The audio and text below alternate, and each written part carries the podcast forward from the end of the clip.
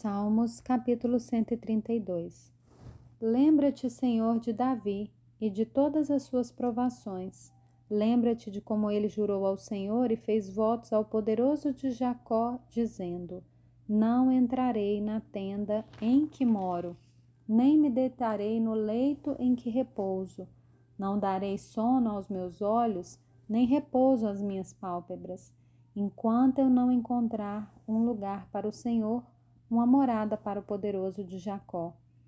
Ouvimos dizer que a arca estava em Efrata e a encontramos no campo de Jaar.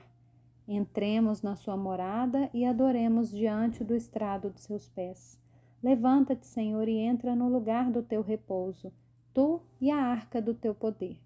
Vistam-se de justiça os teus sacerdotes e exultem os teus fiéis. Por amor de Davi, teu servo, não rejeites o teu ungido. O Senhor jurou a Davi com firme juramento, e dele não se desviará. Farei com que no seu trono se assente um dos seus descendentes.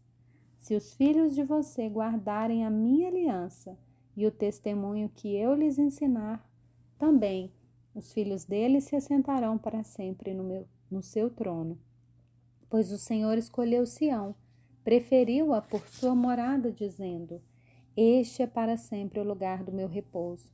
Aqui habitarei, pois esse é o meu desejo. Abençoarei com abundância o seu mantimento, e de pão fartarei os seus pobres.